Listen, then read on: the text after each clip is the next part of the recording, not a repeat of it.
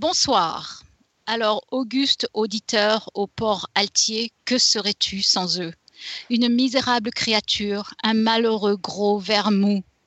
Heureusement qu'ils existent pour vous donner votre statut royal. Alors, rendons-leur enfin hommage. Ce soir, nous parlerons os. Bienvenue à tous et merci d'être avec nous en ce mardi 1er novembre de l'an 2006 pour notre émission 274 de Podcast Science.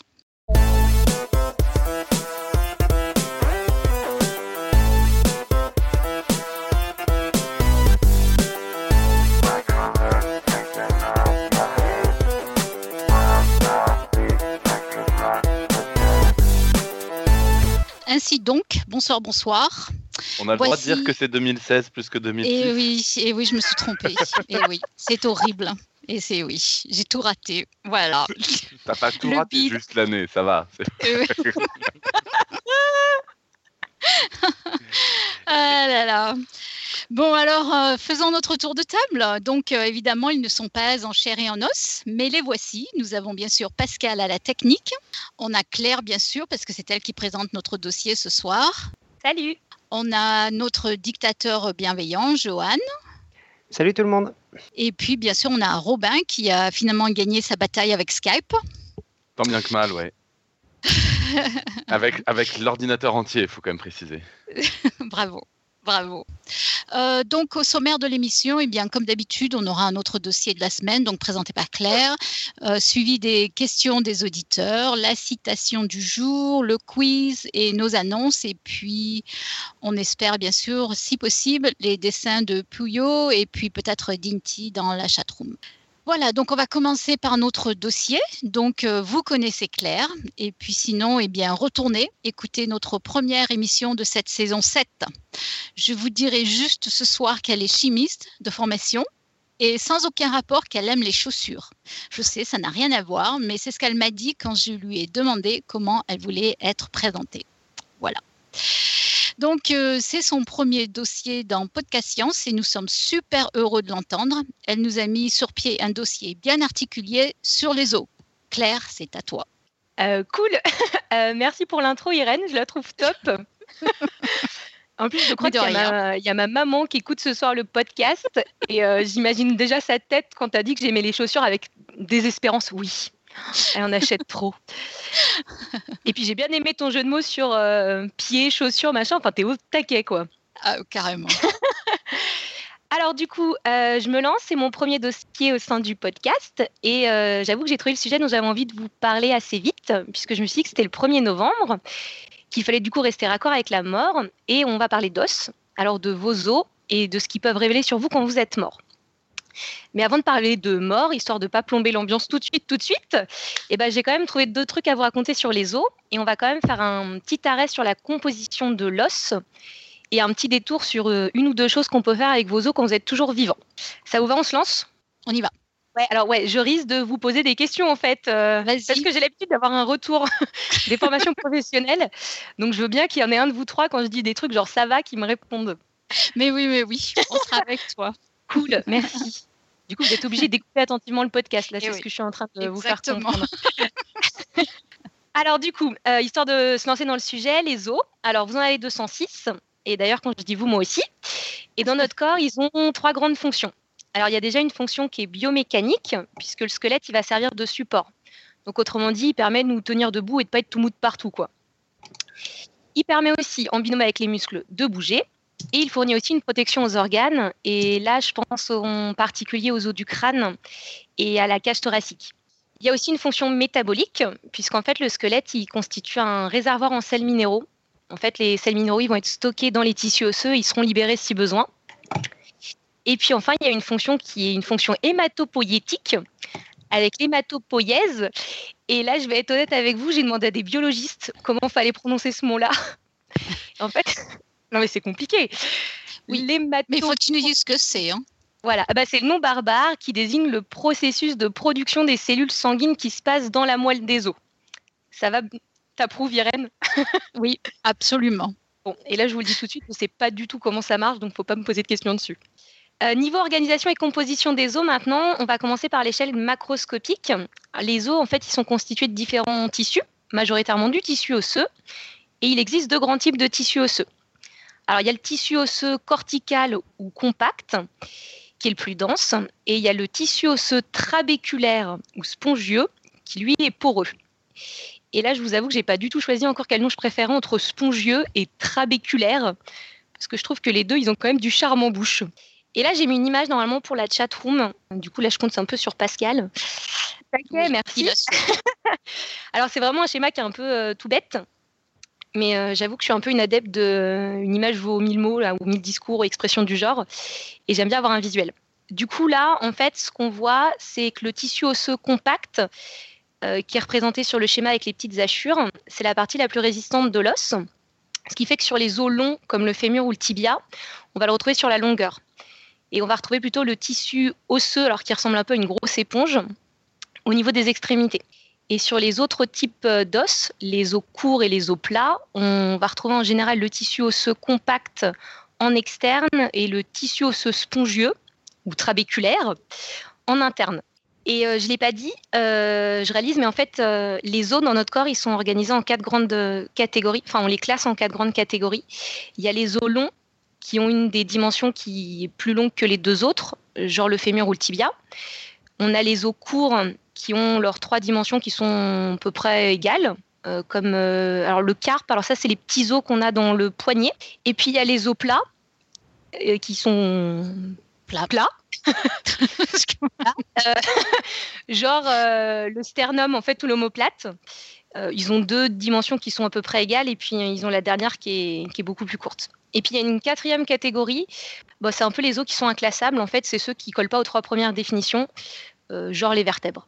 Alors bien que dense, je reviens sur les tissus osseux, le tissu osseux donc compact ou cortical, il est quand même parcouru par des canaux qu'on appelle les canaux de Havers. Et là, pareil, normalement, j'ai mis une photo pour la chat room. Ouais, mais Pascal, t'es trop taqué Je vais me... Alors, euh, par contre, t'inquiète pas, Pascal, ça se calme au fur et à mesure du dossier. J'ai mis plein de trucs au début et puis après, euh, j'ai plus d'images. Du coup, euh, le tissu osseux compact, il est en fait organisé en cylindres qui sont parallèles entre eux. Et ces cylindres, on va les appeler les ostéons. Et au centre des ostéons, on va retrouver les canaux de Havers qui permettent la vascularisation et donc la survie des cellules osseuses. Ça, j'avoue que je tenais à le dire parce que je ne sais pas pour vous, c'est peut-être juste moi, mais ça n'a pas toujours été évident pour moi que l'os, en fait, c'était de la matière qui est vivante et qui vit et qui évolue. Je ne sais pas pourquoi, j'avais toujours tendance à penser que le squelette, bah, c'est tout blanc, c'est tout dur et c'est mort, mais en fait, pas du tout. À l'échelle microscopique maintenant, euh, l'os, il est constitué d'une phase minérale et d'une phase organique. Pareil, j'ai fait un schéma sur la chatroom, j'ose même pas vérifier, je suis sûre qu'elle va y être euh, genre déjà. Ah non, ouais, jackpot. Euh, pareil, alors là, le schéma, je m'excuse, il est vraiment tout bête. Mais encore une fois, j'aime bien faire des schémas en fait, comme ça, moi je suis sûre que j'ai pigé le truc ou pas quoi. Et dans les tissus osseux, niveau phase organique, en fait, ça va être des fibres de collagène, donc des protéines. Et pour la partie minérale, on va retrouver principalement des cristaux d'hydroxyapatite. Alors en fait, l'hydroxyapatite, c'est un phosphate de calcium qu'on retrouve aussi dans les dents et dont la formule, alors c'est CA10 PO4 OH2. Alors lire une formule de chimie à haute voix, c'est un vrai bonheur. Et en fait, ces cristaux d'hydroxyapatite, ils viennent se loger entre les fibres de collagène se logent aussi d'autres composés de calcium. En fait, on a aussi euh, du phosphate octocalcique pentahydraté ou du phosphate dicalcique dihydraté. Et là, s'il y a des gens qui sont curieux, je vous laisse aller chercher les formules sur Internet, qui sont en fait euh, des précurseurs possibles à la formation d'hydroxyapatite. Et en fait, c'est tous ces composés de calcium qui confèrent à l'os sa dureté et sa rigidité. Mais le calcium, il est aussi nécessaire au bon fonctionnement de nos nerfs et de nos muscles, cœur compris. Du coup, quand le taux de calcium dans le sang bah, est trop bas, il y a une dissolution de la partie minérale de l'os pour permettre en fait une libération du calcium dans l'organisme. D'où la fonction métabolique dont on parlait au tout début du dossier. Sauf qu'en vrai, si on prend la formule des cristaux d'hydroxyapatite, c'est un vrai bonheur à prononcer, décidément, ce truc-là. Euh, en fait, c'est un minéral cristallisé qui a une stabilité qui est trop importante pour permettre sa dissolution quand besoin. Et du coup, la phase minérale de l'os, en réalité, c'est plutôt de l'hydroxyapatite euh, faiblement cristallisée qui va se comporter un peu comme une éponge et qui va incorporer d'autres espèces dans sa structure. Alors en particulier, vous avez des ions carbonates qui vont venir se substituer au groupement phosphate. Et là, ça va donner une meilleure solubilité. Vous avez aussi des éléments comme du strontium ou du magnésium qui peuvent se substituer au calcium. Et puis il y a aussi du fluor et du chlore qui vont pouvoir se substituer aux hydroxydes. Ce qui fait qu'en fait, la composition minérale de l'os, bah, elle n'est pas identique d'un individu à l'autre. Elle peut varier en fonction du sexe, de l'âge, euh, de l'alimentation. Et elle peut même être différente d'un os à l'autre sur un même individu.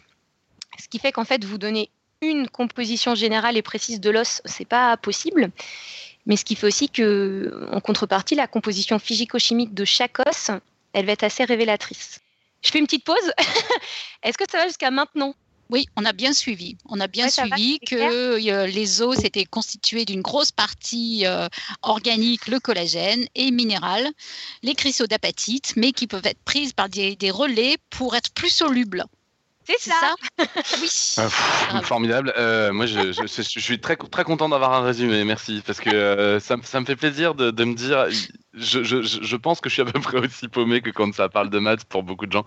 Parce que quand tu rates une demi-seconde, t'entends des mots et tu dis, mais j'ai raté un truc. Mais tout va bien. En gros, c'est pour un nul comme moi, si j'ai retenu qu'à l'intérieur c'était mou et vivant et qu'à l'extérieur c'était dur et, et, du cristal, c'est bon à peu près. Et qu'il y a du entre-deux pour, euh, pour que ça soit plus soluble. Ça va, c'est bon? C'est bon à peu près? Tu as deux gros trucs à retenir, c'est que tes os, euh, niveau macroscopique, c'est soit spongieux, soit compact. Et au niveau microscopique, tu as une partie organique, c'est du collagène, et une partie minérale, c'est des composés de calcium, en fait. Et c'est très vivant. Il y a du sang. Et très vivant. Il y a du sang qui passe partout là-dedans. Ok, formidable. je coupe le son parce que j'ai un, un, parasite, mais nickel. Ça marche. Euh, pourquoi je vous ai raconté toutes ces horreurs chimiques avec tous ces noms barbares de composés de calcium euh, qui ont donc traumatisé Romain euh, c'est parce qu'en fait, je voulais faire un petit aparté sur le fait que les os, ils sont durs, ils sont rigides grâce à ces composés de calcium. Sauf que dur et rigide, bah, ça ne veut pas dire que ça ne peut pas se casser les os. Et je ne sais pas si vous êtes déjà cassé un os, mais ça fait mal. Enfin, il paraît, parce que moi, j'en sais rien, je me suis jamais rien pété, mais il paraît qu'on douille assez sévère. Bah, ça dépend. Voilà. Hein. ça, peut faire mal ou ça peut pas faire mal des fois. parce qu'alors là, par contre, Claire, tu t'adresses à une experte. C'est-à-dire que non seulement elle, elle s'est tout cassé, mais ses enfants se sont tout cassés. Son mari s'est tout cassé. Depuis le début du podcast, je crois qu'on en est à peu près 10. C'est vrai. 10 fractures dans la famille. Il euh. bah, faut aller regarder du côté de vos composés de calcium. Hein, ça va pas du tout cette histoire. Oui, non. ah là là. Bah moi, je me suis jamais cassée. Donc du coup, je vous dis que ça fait mal, mais en fait, effectivement, j'en sais rien. Et puis alors, apparemment, ça fait pas tout le temps mal, autant pour moi. Non, non, ça fait pas tout le temps mal. En fait, ça dépend comment la cassure, euh, si, ça, atteint, ça atteint des nerfs ou non, en fait. Hein. C'est surtout ça. Hein. Mm. Bon, en tout cas, c'est long à réparer. Là, tu es d'accord avec moi, Irène? Ah oui, absolument. mais, ça, mais, ça, dépend. En fait, ce qui est très intéressant, c'est que ça dépend de l'innervation des os. Il y a des os qui sont plus ou moins longs. C'est-à-dire qu'il y a des os de la main qui sont très très mal innervés et il faut euh, trois mois avant qu'ils se réparent. Alors que généralement, un os, un os c'est six, semaines. Ouais, déjà six semaines, c'est long. Hein. Et oui, ouais, ouais. Je me dis, si tu es immobilisé d'un côté, ça doit être chiant. Mais... Euh. Ouais. Enfin, pardon, ça doit être gênant. Alors, euh, ou alors, comme mon fils qui s'est cassé les deux poignets en même temps, pas au même moment, mais en, skateboard, oui. Enfin bref. on repart. on t'écoute. on repart, pardon. Euh, du coup, c'est long à réparer, six semaines à trois mois, merci Irène.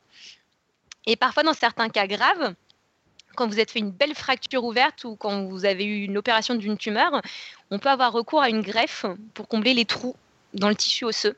Parce que globalement, ça se régénère bien, mais si les dégâts sont trop importants, il va quand même falloir de l'aide. Et jusqu'à maintenant, pour les greffes osseuses, en fait, il y avait deux grandes solutions. Il y avait ce qu'on appelle l'autogreffe, où là, en fait, on se débrouille pour vous faire pousser une excroissance osseuse quelque part dans votre corps. Euh, puis on vous opère pour récupérer l'excroissance osseuse et on vous la greffe là où il y a besoin. Euh, ce que j'avoue que je trouve génialissime, parce que bah, ça évite le rejet vu que c'est vos cellules osseuses. Mais par contre, la limite, c'est que euh, on va pas avoir une quantité de greffons énorme vu qu'on va pas vous faire pousser des excroissances de fou non plus. Et en plus, c'est un peu fatigant parce qu'en gros, vous subissez une double opération. Soit l'autre solution, en fait, c'est faire ce qu'on appelle une allogreffe, donc la greffe d'un donneur. Et là, en fait, on va prendre les cellules osseuses d'un donneur qui est mort et on vous les greffe.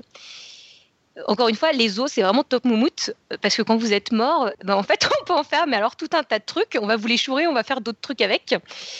Mais par contre, là, l'allogreffe, le risque, c'est que vous pouvez faire un rejet des cellules osseuses de votre donneur. Euh, ça, c'est deux solutions qui sont pas mal utilisées. Alors, quand je dis pas mal, j'ai quand même été farfouillée si je trouvais un chiffre. Et alors, j'ai trouvé un chiffre. Euh, par an en France, vous avez à peu près 16 euh, 000 allogreffes par an. Moi, quand j'ai trouvé le chiffre, ça m'a paru juste énormissime. Et du coup, on voit bien qu'il y a une demande de greffon osseux qui est assez important. Et l'idée, du coup, ça va être de trouver d'autres matériaux artificiels qui peuvent remplacer le greffon osseux, sans risque de rejet, évidemment, et qui soient dispo en grande quantité. Par exemple, en orthopédie, quand vous êtes cassé quelque chose, on va utiliser des métaux pour ce qui va être prothèse. On va prendre en particulier du titane.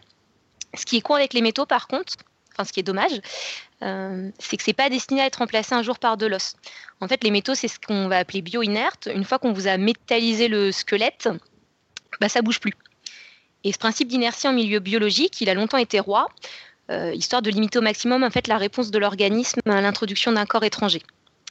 Alors maintenant, l'autre idée, c'est plus de limiter l'interaction entre l'implant et le tissu hôte, donc ici les cellules osseuses, mais au contraire que l'implant et le tissu hôte en fait interagissent positivement l'un avec l'autre pour accélérer la réparation tissulaire. Et là, l'idée, bah, ça va être de vous greffer du verre.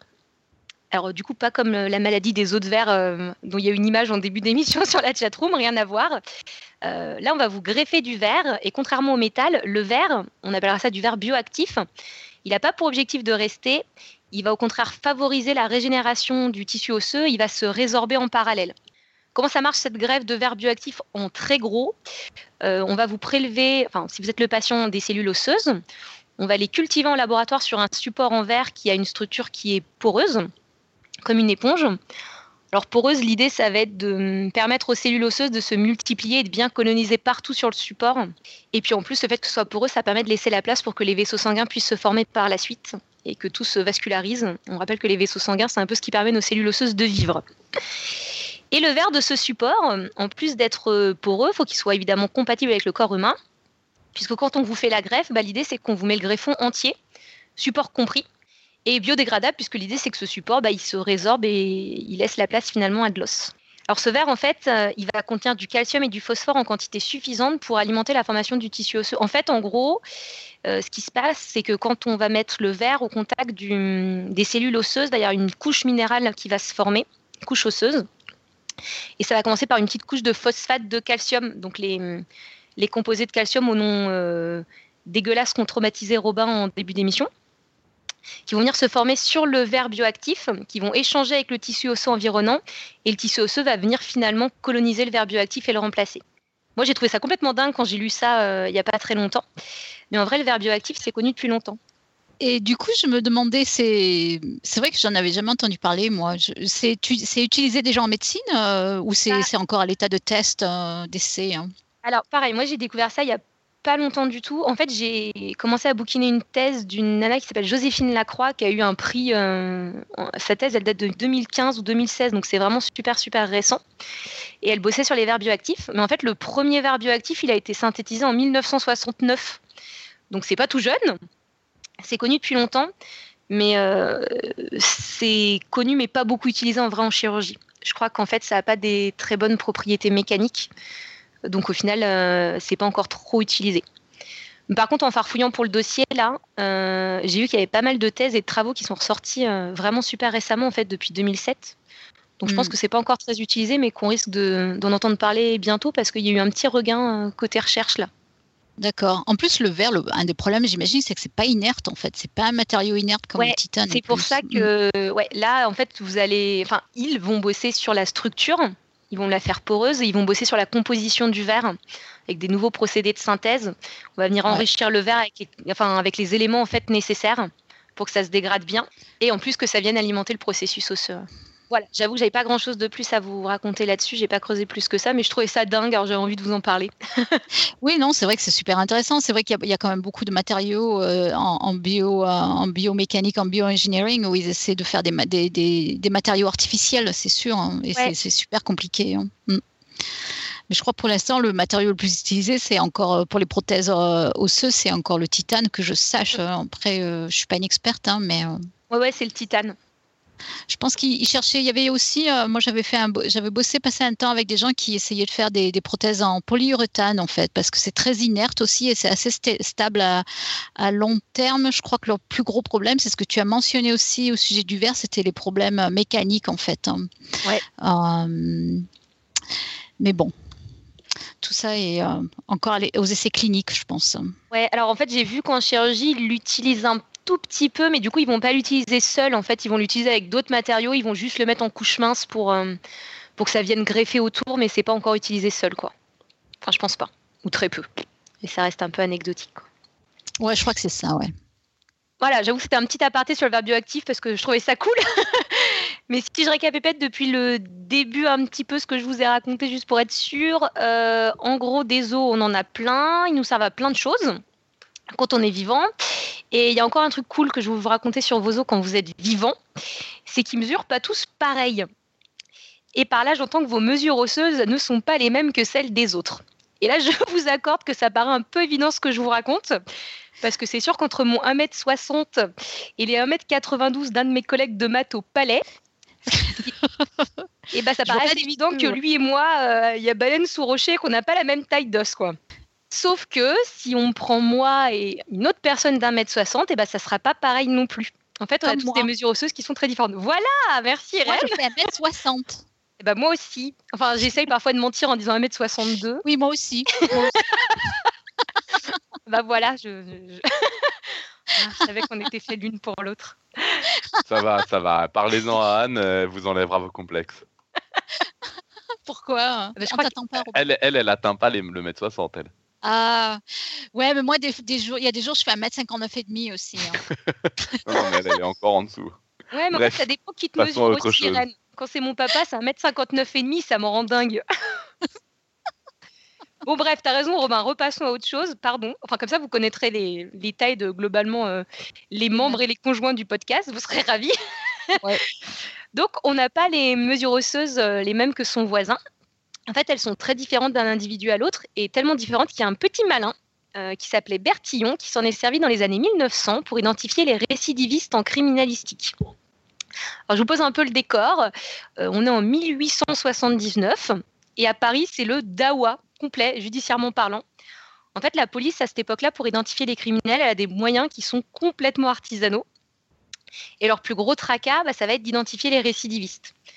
Sauf qu'à l'époque, en fait, euh, ce qu'on fait quand on a une arrestation, c'est qu'on va remplir une euh, condamnation avec euh, l'état civil et on va faire ce qu'on appelle une fiche signalétique. Et ces fiches signalétiques, elles sont classées par ordre alphabétique. Dans les années 1880, des fiches signalétiques, il y en a 5 à 8 millions. Alors, je vous dis pas un peu le bordel, en fait, que c'est quand vous arrêtez un monsieur Dupont. Il va falloir aller retrouver au milieu des homonymes, donc des autres Dupont, et vérifier s'il est récidiviste ou pas. Sauf qu'à l'époque, falsifier des documents d'identité, bah, c'est hyper fastoche. Alors en gros, si vous étiez récidiviste, ce qu'il fallait faire, c'était juste changer votre patronyme d'une arrestation à une autre et vous étiez tranquille. Euh, imaginez vous appeliez Dupont, la première fois que vous êtes arrêté, vous vous appeliez Dupont, bah, la deuxième fois, quand on vous arrête, vous dites que vous appelez euh, euh, Dubois. Alors là, on va chercher chez les Dubois, mais on ne vous retrouve pas vu que la dernière fois, vous appeliez Dupont. Alors du coup, euh, on s'est dit que c'était un peu naze. On a bien essayé de mettre des photos mais c'est pareil, je sais pas pourquoi à cette époque-là, ils étaient nuls, quoi. Euh, les clichés euh, des photos, en fait, c'était artistique, c'était pas technique. Donc, en fait, il n'y avait aucune norme et les mecs, ils posaient euh, comme ils voulaient avec un- une déco derrière, tout ça. Et en fait, les photos, bah, elles servaient foutreusement à rien, quoi. Ce que, je- ce que la chatroom ne voit pas, c'est que quand elle dit ça, en plus, Claire, elle prend des pauses. elle prend des pauses artistiques. Ouais, je bouge beaucoup avec mes bras quand je parle. Oui. Euh, c'est ce que vous ne voyez pas euh, sur la chatroom. Mais, euh, C'est une déformation, euh, c'est une déformation palade à découverte, je pense, ça, de beaucoup bouger les bras quand on parle. Ouais, ouais, ouais. Euh, ce que tu, ouais, ce que vous voyez pas, c'est que de temps en temps aussi, je pointe des trucs sur les schémas sur mon ordi, mais euh, euh, du coup, je Ça les marche pas. pour moi. C'est une première émission, c'est normal. Mais bon, comme ça, moi, au moins sur mon schéma, je vois où j'en suis, quoi. euh, je sais plus, j'en. Ah ouais, si. euh, pardon. Alors du coup, on Donc, pose Du- un peu. Dupont, de- il a changé en Dubois. Ouais, c'est ça. Euh, du coup, c'était la galère pour identifier les récidivistes. Et c'est dans, ce, dans cette période, ce décor-là, qu'il y a un obscur gras de papier qui va arriver. Alors, obscur gras de papier, mais il a quand même un bon pédigré, cela dit. Puisque ce mec, il est petit-fils d'un mathématicien qui est passionné de statistiques. Et il est fils d'un docteur qui est directeur de la statistique à la préfecture de la Seine. Il est cofondateur de l'école française d'anthropologie aussi, son papa. Donc voilà, le mec, il a un bon pédigré. Euh, très mathématicien, tout ça. Et ce bonhomme, bah, en fait, il s'appelle Alphonse Bertillon. C'est un peu un cancre à l'école, Alphonse Bertillon. Euh, il s'est inscrit en médecine, mais il n'a pas fini ses études. Et du coup, son papa, bah, il lui décroche un boulot d'auxiliaire aux écritures. En gros, auxiliaire aux écritures, son boulot, c'est de recopier les fiches signalétiques toute la journée. C'est pas super cool, quoi. Sauf qu'Alphonse Bertillon, bah, il est comme papa, il est comme papy. Il est passionné de statistiques. Et avec papa, qui est cofondateur de l'école d'anthropologie, bah, son autre dada, Alphonse Bertillon, c'est les mesures osseuses. Alors ça fait un peu bizarre dit comme ça. Moi dans la vie j'ai deux passions, les mesures osseuses et les statistiques. Mais au final ça va quand même être top ce mélange-là parce qu'il va avoir une idée de génie. Il va mettre au point en fait un système de classement des fiches signalétiques qui va révolutionner l'identification policière. Pour ça, Alphonse Bertillon, il va se baser sur deux choses. Déjà, première chose, la fixité métrique du squelette humain à partir de 20 ans. Donc en fait, à partir de 20 ans, en gros, vos mesures osseuses, elles ne bougent plus. Donc euh, moi qui avais l'espoir de faire un peu plus que 1m60 un jour, et eh ben, c'est foutu. Et deuxième chose sur laquelle il s'est basé, Alphonse Bertillon, c'est la diversité des mesures osseuses d'un individu à l'autre. Il va mettre au point un procédé de signalement en fait qui va mm, être basé sur 11 mesures qui prêtent le moins à l'erreur, qui sont faciles à prendre et qui offrent un maximum de diversité dans les valeurs et qui sont en plus indépendantes les unes des autres. Alors je vous les liste. Il va mesurer Alphonse Bertillon à chaque fois la taille, l'envergure des bras, le buste, donc le buste c'est la hauteur de l'homme assis, euh, la longueur et la largeur de la tête. Et là, je pense qu'Irène peut se moquer parce que pendant que je suis en train de vous lister les mesures, je suis en train de vous montrer sur ma tête les mesures. et ça ne sert à rien puisque vous ne le voyez pas. Euh, la longueur et la largeur de l'oreille droite, la longueur du pied gauche, la longueur du médius gauche, la longueur de l'auriculaire gauche, je pense qu'il avait un truc avec la gauche, et enfin la longueur de la coudée gauche. Et pour toutes ces mesures à prendre, bah, en fait, il avait sa petite mallette euh, qui balade partout. Et là, j'ai trouvé une photo pour la chatroom. Euh, voilà, la petite mallette des mesures, en fait, elle a été montrée. Euh, il y a eu une expo pour les 100 ans de la police judiciaire il n'y a pas très longtemps au niveau de la Tour Eiffel. En fait, ils avaient parlé d'Alphonse Bertillon. Il y avait cette mallette-là qui était dans l'expo. Donc, du coup, j'avais chopé une petite photo. Et ensuite, avec ce système de classement, enfin, ensuite, avec ces mesures-là, il va réaliser un système de classement efficace en fait, il va classer les mesures en trois groupes, petits, moyens et grands. Et pour faciliter les recherches, il remarque assez vite que c'est mieux de commencer par des mesures dont on est le plus sûr, dont les variations, en fait, elles sont les plus considérables en fonction d'un individu à l'autre, et aussi le moins sujette à la variation avec l'âge, ou l'embonpoint, quand vous grossissez, ou même euh, si vous essayez de masquer comme ça des, mesures, donc la volonté de l'individu. Et en fait, il va commencer par diviser en trois groupes selon la longueur de la tête.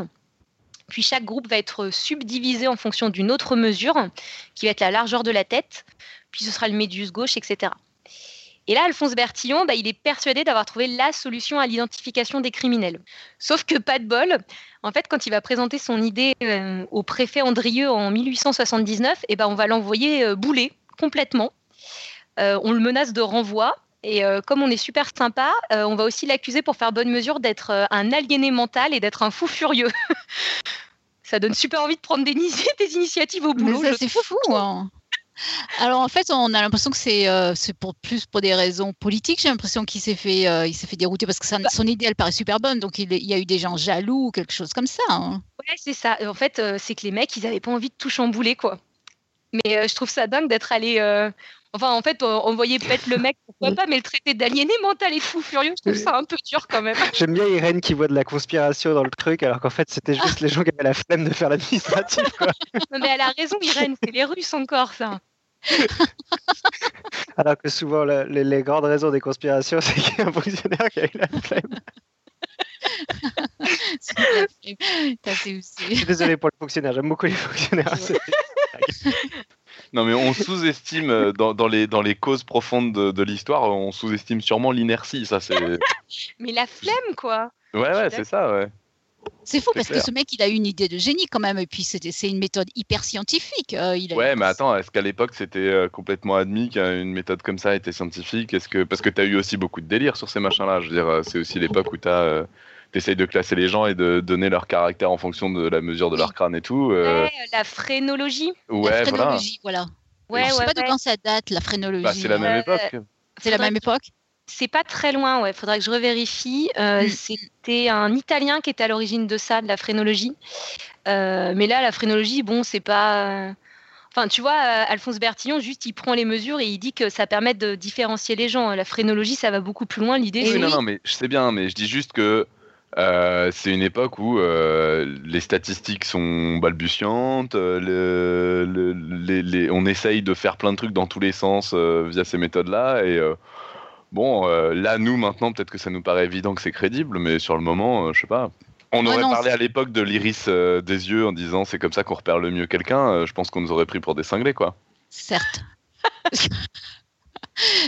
oui, mais sauf que là, c'est quand même évident. Tu prends deux individus de la même Ouais, taille. ça euh, paraît pas évident. moi, par exemple, j'ai peut-être des jambes vachement longues et fines et euh, Claire, peut-être pas. Donc, même- Non, moi, j'ai des grosses petites jambes, Irène. ne me fais pas dire ce que j'ai pas dit, Claire. hein. Je- Mais, euh, mais c'est un... Enfin, bref. C'est un caractère plus évident, mais bon. Enfin, bon, bref. Donc, vas-y, Claire. On t'écoute. Euh, je sais plus où j'en étais. Euh, ah, attendez. Euh, oui, alors, euh, préfet Andrieux, donc, il l'envoie promener tranquillement. Et bah, en fait, sauf que coup de bol, en fait, le préfet Andrieux, au bout d'un moment, bah, les gens, ils vont à la retraite. hein. et préfet, il est remplacé par un autre qui, lui, est beaucoup plus ouvert aux nouvelles idées. Et puis alors en plus apparemment euh, il y a euh, papa de Bertillon qui était par contre super convaincu de l'idée de son fils qui a fait un peu jouer quelques relations. Et du coup en décembre 1882 en fait on va donner trois mois à Alphonse Bertillon pour identifier un récidiviste. Et en fait il a trois mois pour prouver que sa méthode elle fonctionne quoi. Et ce qu'il va commencer par faire les deux premiers mois bah, c'est qu'il va mesurer un maximum de suspects. Et il va en mesurer en deux mois 589. Et euh, là, je sais plus. Ouais, non, mais euh, Pascal, t'es trop euh, parfait. Je vais dire, je vous ai mis des photos de des prises de mesure parce que je trouve ça rigolo de voir euh, comment c'était fait avec les petites réglettes. Enfin voilà, les, les prises d'équilibre du suspect. Il devait bien se marrer en fait. Bah, il a l'air vachement sérieux, ce monsieur, quand même. Oui, hein. c'est ça. Il est super sérieux. En fait, j'imagine bien les suspects. euh, bon, enlevez vos chaussures et puis merci de faire l'équilibre pour qu'on prenne la mesure de votre pied gauche. Ça doit être On, dirait qu'ils sont en pyjama, c'est marrant. Ils ont piqué le pyjama d'Elodie la semaine dernière. Oui, alors euh, sache que je ne vois pas le problème de faire les dossiers en pyjama. oui, certes. ok, je t'interromps plus, j'arrête. Mais Vas-y. Alors en deux mois, il a mesuré donc un un peu moins de 600 suspects. Et donc, il accumule autant de fiches anthropométriques. Et à chaque euh, arrestation, en fait, ce qu'il fait, c'est qu'il va farfouiller dans ses fiches pour voir s'il n'a pas déjà quelqu'un avec les mêmes mesures osseuses. Et à 10 jours de l'échéance, donc euh, 10 jours de la fin des trois mois, il va identifier son premier récidiviste qui a été arrêté sous le nom de Dupont, cette fois-ci, mais en fait qui colle avec une fiche pour un vol sous le nom de Martin. Voilà. C'est pas très créatif comme nom, mais bon. Non, les noms à l'époque, hein, Dupont, Dubois, Martin, bon. Et en fait, il s'appelait Leclerc. Ah oui, bah ça, l'histoire ne le dit pas. Par contre, je sais que le Martin, il avait été arrêté une première fois pour vol de bouteilles vides. C'est quand même naze, quoi. Non, c'est vrai? Si, c'est- nul. Il recyclait déjà, ça, lui ram- ça lui a ramené des C'est un hein. gros récidiviste, quoi. C'est un sujet sérieux, le mec. Alors, du coup, sa méthode à Bertillon, elle va quand même vite marcher du feu de Dieu. Parce que ensuite, euh, en quelques années, il va identifier plus de 2000 récidivistes. Et il se voit, Bertillon, propulsé à la tête d'un service qui va être créé pour lui. C'est le service d'identification judiciaire. Et bon, tant qu'à faire, quand vous inventez un truc qui marche, bah, autant lui donner votre nom. Et en fait, cette technique d'anthropométrie judiciaire, on appelle ça le bertillonnage. Je vous raconte vite fait comment ça a fini. Euh, le bertillonnage, il a fini supplanté par les empreintes digitales. Et d'ailleurs, pour l'anecdote, euh, Bertillon, il s'est montré super réticent par rapport aux empreintes digitales. Il a évidemment prôné que sa méthode à lui, elle était mieux. Et il a vraiment accepté à contre-cœur d'ajouter à ses fiches euh, l'empreinte des quatre doigts euh, de la main droite. Non, non, pas les dix doigts. Le mec, il s'est dit, OK, j'en mets quatre, pas plus, quoi. On a fait un dossier sur le. hum, Pardon. Ouais. Sur ça, euh, sur le- les empreintes digitales, enfin la- les sciences foren- forensiques. Et c'est le numéro, je sais plus combien, mais bon, voilà. Quel juste pour dire. Euh, ouais, j'ai écouté le dossier d'ailleurs. Euh, moi, j'irai pas plus loin. Euh, Donc voilà, c'était juste pour faire la, la transition vers le- les empreintes digitales, si ça vous intéresse. On revient aux os. Et ben, il n'était pas du tout pour les empreintes digitales, mais c'est quand même lui qui a réussi la première identifi- identification en France avec, hein, n'empêche. Euh, du coup, pour finir avec ça, euh, évidemment, maintenant, les empreintes digitales, elles ont complètement supplanté le bertillonnage et c'est plus du tout utilisé nulle part, quoi. Non, maintenant, en criminalistique, vos os, ils vont servir surtout quand vous êtes mort.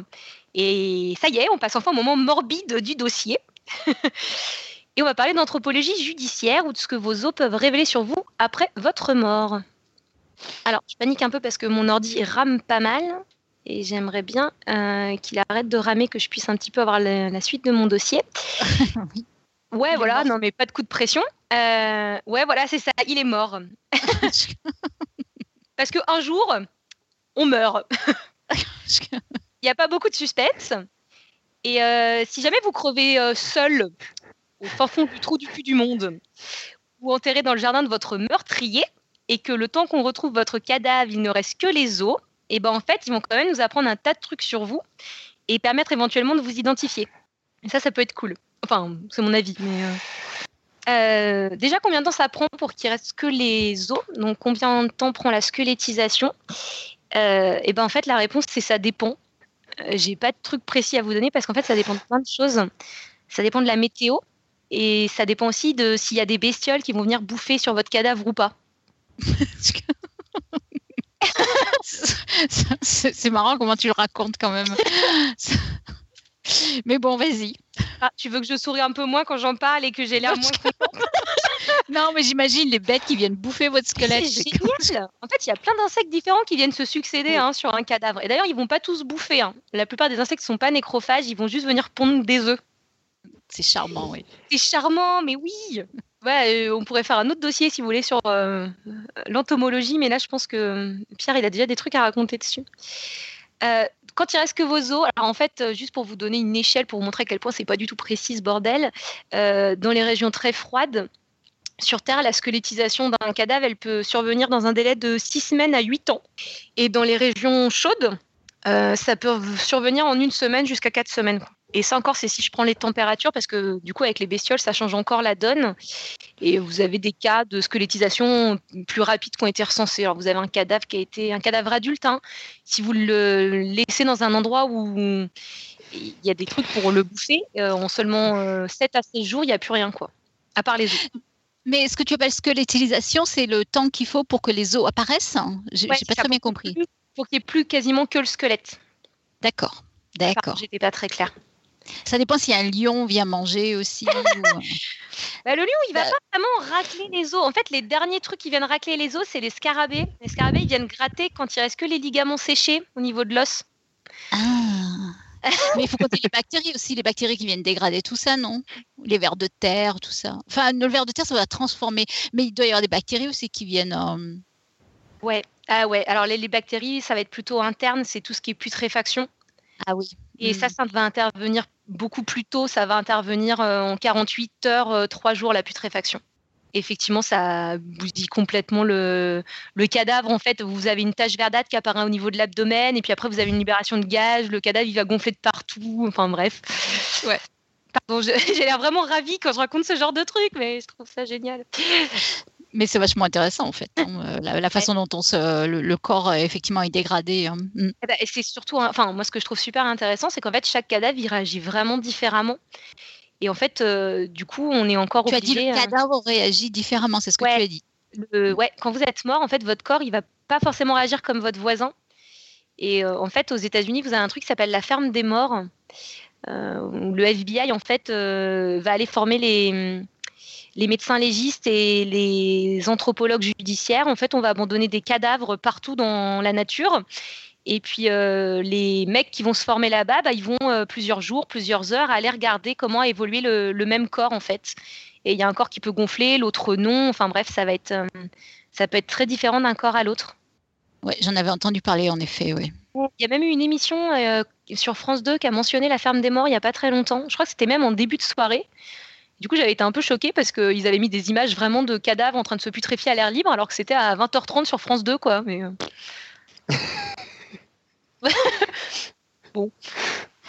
Pardon. Il faut juste cacher les enfants. quoi. Non, mais c'est bon, là, ça y est, on commence à être dans la bonne ambiance, là. On avait dit émission spéciale fête des morts, là, Non, ça commence à être bon, novembre, là. c'est pas le 1er novembre, c'est quand même la fête du salsifis aujourd'hui, C'est merde. vrai, pardon. Tipeee. Euh, je sais plus où j'en étais. Euh, puis en plus, j'ai mangé la un M&M's que-. Oui, alors La squelettisation. Ouais, euh, pardon. Ah oui. Euh, du coup, je vous pose un nouveau scénario. L'idée, c'est quand vous allez déterrer un cadavre dans votre jardin, hein, si un jour vous hop, vous bêchez dans votre jardin et puis vous déterrez des os, mais en fait, à vue nez, c'est pas facile de dire s'ils sont là depuis longtemps ou pas. Euh, et donc, si jamais la mort est sans âge, la victime sans nom et que du cadavre il ne reste que les os, c'est les anthropologues médico-légaux qui entrent en scène. Et là, je vous cache pas que j'ai piqué la phrase dans un bouquin parce que je la trouvais d'une poésie magnifique. C'est une citation. Attends, si jamais la mort est sans âge, la victime sans nom et que du cadavre il ne reste que les os, c'est presque une envolée lyrique, quoi. bon, bref. C'est très beau. Non, non, c'est très beau. J'espère que vous aimez parce que les citations que je vous ai prévues pour la fin de l'émission, c'est à peu près ce genre-là. Donc. Alors, qui vont faire ces gens-là Pardon, je reviens, sinon on finira jamais à temps pour Irène. Euh, les anthropologues médico-légaux, en fait, ça va être utiliser leurs compétences en anthropologie et la mettre au service des enquêtes criminelles pour dresser un profil de la victime. Donc, si jamais, je reviens au scénario, vous déterrez deux zones dans votre jardin, bah, déjà, ils vont se poser plusieurs questions. Avant de faire quoi que ce soit d'autre, on va déjà commencer par vérifier que c'est bien des os que vous avez déterrés. Parce qu'en fait, il y a plein d'autres matières qui peuvent être confondues avec de l'os pour un œil qui n'est pas averti. Vous, je sais pas, mais moi personnellement, je vois pas des os tous les matins, donc euh, je pourrais confondre quoi. Et moi, en plus, je suis végétarienne, alors je mange pas de, je mange pas d'os. mais alors moi, je suis pas végétarienne, mais je mange pas d'os non plus, Irène. Je mange bon, tu m'as compris, hein, tu sais ce que je voulais dire, quoi. Oui. euh, ah oui, alors en fait. Euh, il y a d'autres matières, je vous donne juste des exemples. Enfin, ça peut être un bout de bois ou de la céramique, du plastique. Enfin, il y a des trucs qui à vue ressemblent à l'os. Du coup, en fait, l'anthropologue, il va commencer par nettoyer tout ça et il va observer ça à l'œil nu et au microscope. Et là, il va aller regarder de plus près la structure à échelle macro et microscopique dont on parlait au début de dossier. Il va vérifier que ce que vous lui filez à analyser, c'est bien du tissu osseux, en fait. Ensuite, deuxième point, il va regarder ce que vous lui donnez à analyser, ce sont bien des os humains. Parce que bon, je vous cache pas que si vous avez déterré des os de chèvre, bah, on s'en fout. Alors, qu'est-ce qui fait la différence entre un, os de chèvre et un os humain, à part la, à part la, forme? Eh bien, déjà la forme. Désolée, mais en fait, euh, en gros, tous les mammifères, ils ont la même organisation spatiale. On a tous une colonne, un crâne, euh, des côtes et puis quatre membres. Mais en fait, la forme des os et la manière dont ils sont reliés entre eux, elle va différer d'une espèce à une autre. Et on va regarder la forme, et puis on va regarder aussi euh, en fait, au niveau des, des os, euh, vous avez, au bout des os, vous avez des saillies en fait où sont attachés les tendons et les ligaments.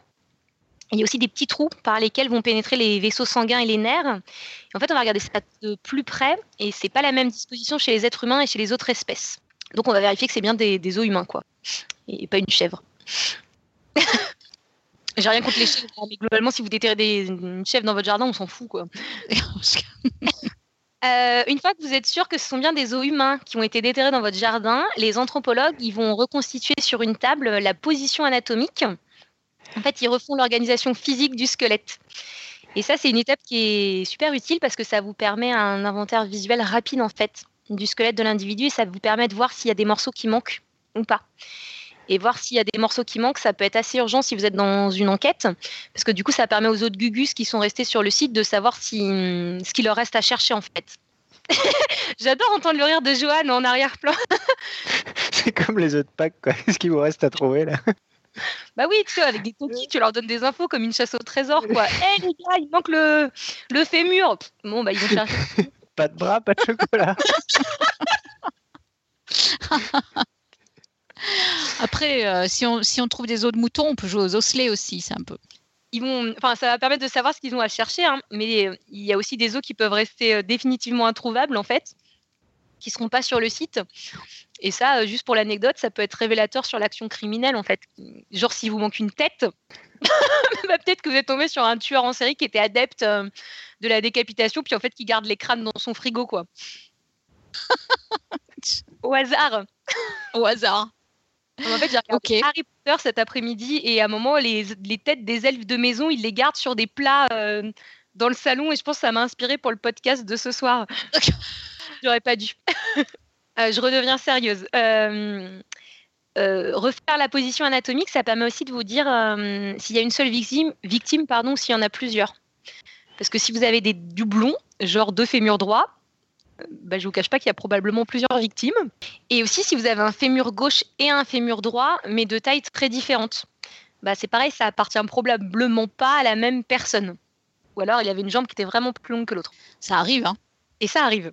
Et euh, si vous avez du coup plusieurs victimes, bah là, va falloir départager quoi est acquis. Et là, on va se pencher sur, euh, on va faire l'analyse en fait de la composition physico-chimique de l'os. Si vous vous rappelez en début de dossier, j'ai glissé que en fait la partie minérale de l'os, elle varie beaucoup en fonction des individus. On va aller regarder tout ça. On va voir ce qui correspond euh, à quoi et à qui quoi. Une fois que vous savez combien de victimes vous avez, on va établir pour chaque victime un profil de la personne et en fait, on va pouvoir dire plein de choses de plein de façons différentes. Et euh, là, euh, je vais pas être exhaustive, je vous avoue, parce que sinon, ça va vite être chiant, ça va vite faire listing. Euh, genre, ouais, je peux vous dire ça avec ça, ça, ça, ça, ça. donc, en fait, ce que je vous propose, c'est de balayer plein de trucs.